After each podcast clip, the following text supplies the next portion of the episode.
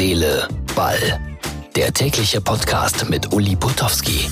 Hallo liebe Freunde von Herz, Seele, Ball. Das ist die Ausgabe Nummer 61 vom 18. Äh, Oktober 2020. 19.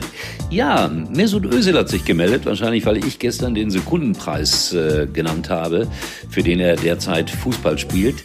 Nein, natürlich nicht, aber er hat sich gemeldet, das stimmt. Dann hat sich der Trainer von Bayern München tatsächlich in einer Pressekonferenz sowas wie entschuldigt bei Thomas Müller.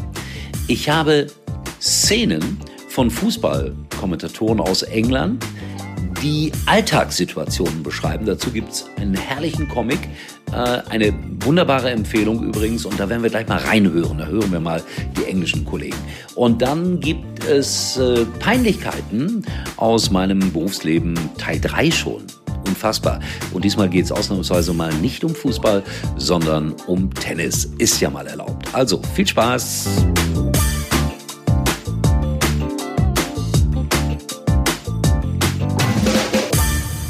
Und mal wieder ein kleiner Einblick in meinen Arbeitsalltag. Also ich bereite mich derzeit vor auf äh, Samstag, da bin ich dann Field Reporter beim Spiel Leipzig gegen Wolfsburg und dann bekommt man natürlich das eine oder andere während des Tages mit. Heute turnusmäßig die Pressekonferenz von Nico Kovac bei den Bayern. Und er hat sich im Prinzip entschuldigt bei Thomas Müller.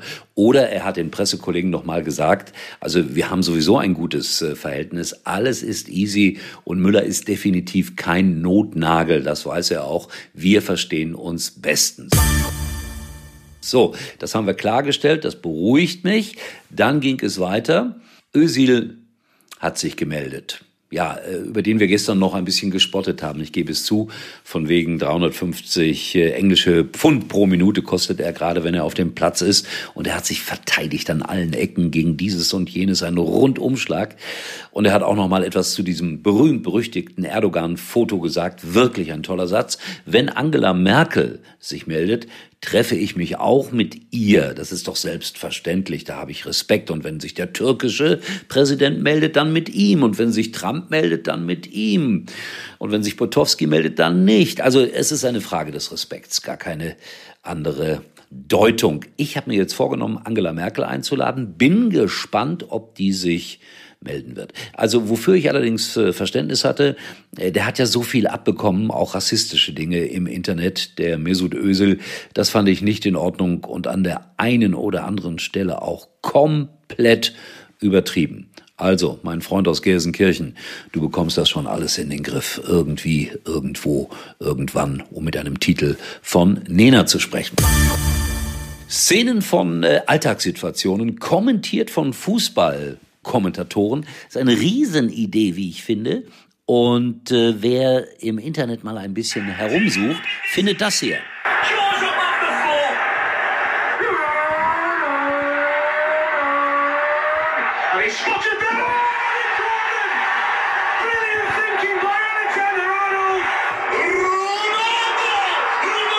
Also man muss das sich so vorstellen, dass es Alltagssituationen gibt äh, und äh, der englische Fußballkommentator kommentiert das. Also das kann mal eine Szene von einem Dinner sein äh, das kann eine Szene mit den Kindern sein. Und so würde sich das dann anhören, wenn Fußballkommentatoren das kommentieren. Schöne Idee, finde ich. Peinlichkeiten Part 3. Äh, Tennis heute mal. Ja, ausnahmsweise. Also ich musste mal bei RTL 1986 äh, ein Tennisspiel live kommentieren, das zu Ende war was wir aber eigentlich live übertragen wollten. Boris Becker spielte gegen John McEnroe und wir haben damals wahnsinnig angegeben, zum ersten Mal live bei RTL, äh, ARD, ZDF ausgebotet und dann saß ich im Studio. Ein Kollege war eigentlich in Chicago und ich sagte an, meine Damen und Herren, wir schalten jetzt um nach Chicago. Boris Becker gegen John McEnroe. Zum ersten Mal treffen die beiden aufeinander und dann bekam ich die Nachricht auf meinen Kopfhörer das Spiel ist beendet. Äh, wir haben schlichtweg den Zeitunterschied nicht richtig berechnet. Also peinlicher geht's gar nicht. Und damals gab's ja noch kein Internet und solche Geschichten. Und ich habe das Ganze dann als Aufzeichnung kommentieren müssen. Also die Amerikaner haben uns die Bilder geschickt, aber manchmal sogar rückwärts. Und so kann ich guten Gewissens behaupten, dass ich der einzige Sportreporter der Welt bin, der jemals ein Tennisspiel von Boris Becker auch rückwärts kommentiert hat. Ja, so war das. Peinlichkeiten hoch drei in der Anfangszeit von RTL. Manche meinen, das wäre auch heute noch gelegentlich peinlich, aber gilt das nicht für uns alle und für viele andere Lebenslagen auch? Egal. Äh, meine Bitte, liked uns auf der Facebook-Seite Herz, Seele, Ball, schreibt uns was Nettes oder auch nicht. Ich bin zu allem bereit und unterwegs wieder an diesem Wochenende und werde Bericht erstatten. Viel Spaß, bis morgen, euer Uli.